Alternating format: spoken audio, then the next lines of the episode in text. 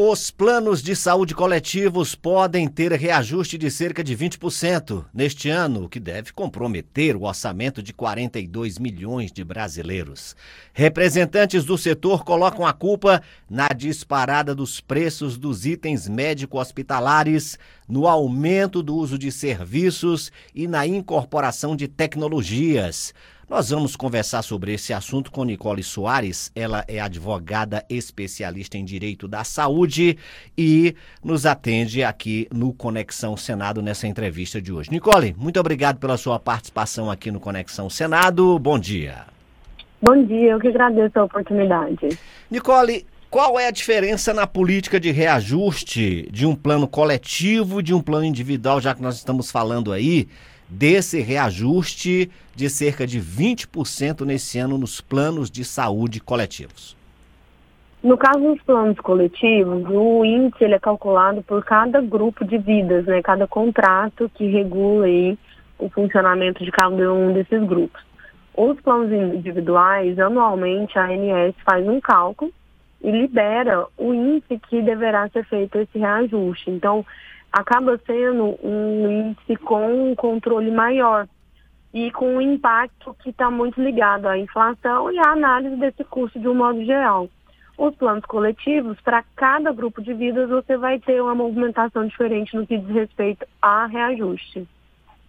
E com relação à questão do plano individual, Nicole, hoje é muito difícil, as pessoas é, reclamam que encontrar um plano de saúde individual no mercado é procurar uma agulha no palheiro. Os planos coletivos, eles realmente cresceram demais, a ponto de que ter um plano de saúde individual hoje é mosca branca no mercado, né? Não, na verdade, todas as operadoras, todas não, mas grande parte das operadoras tem como opção o plano individual. A questão é que o custo para entrada nesse plano é muito mais alto, o que acaba inviabilizando né, a contratação dele. E aí essa dificuldade também acaba sendo uma forma de restringir, né, para que as pessoas acabem optando pelo coletivo. É, uma das coisas que as pessoas reclamam, aquelas que procuram um plano de saúde individual, realmente é essa dificuldade. Até tem, mas a um preço quase que proibitivo.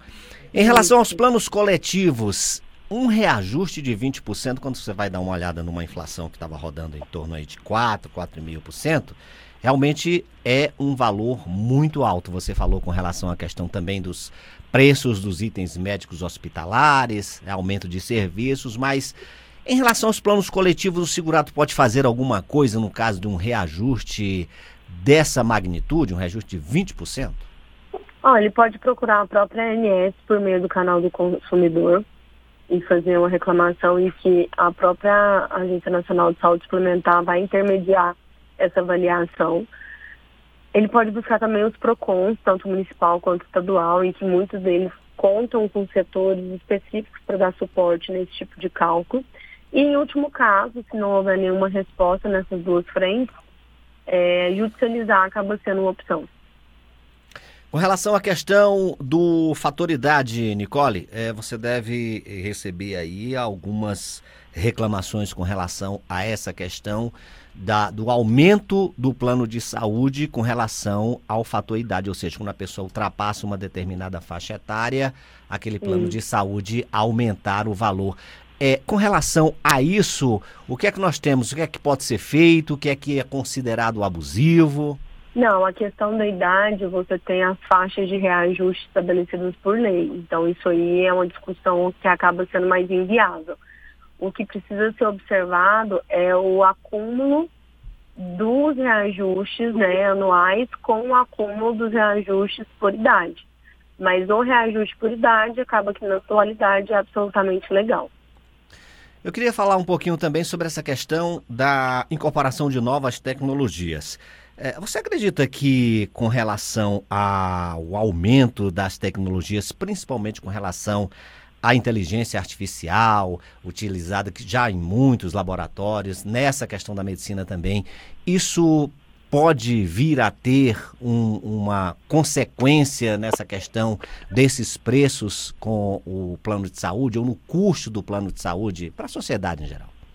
Não, de um modo geral, a incorporação de tecnologia na estruturação dos procedimentos e serviços em saúde não vão impactar dessa forma. O que acaba tendo um impacto maior é a incorporação de novos protocolos que tenham um custo muito mais alto para as operadoras e para os usuários de um modo é, conectado, mas a, o uso da tecnologia em si não.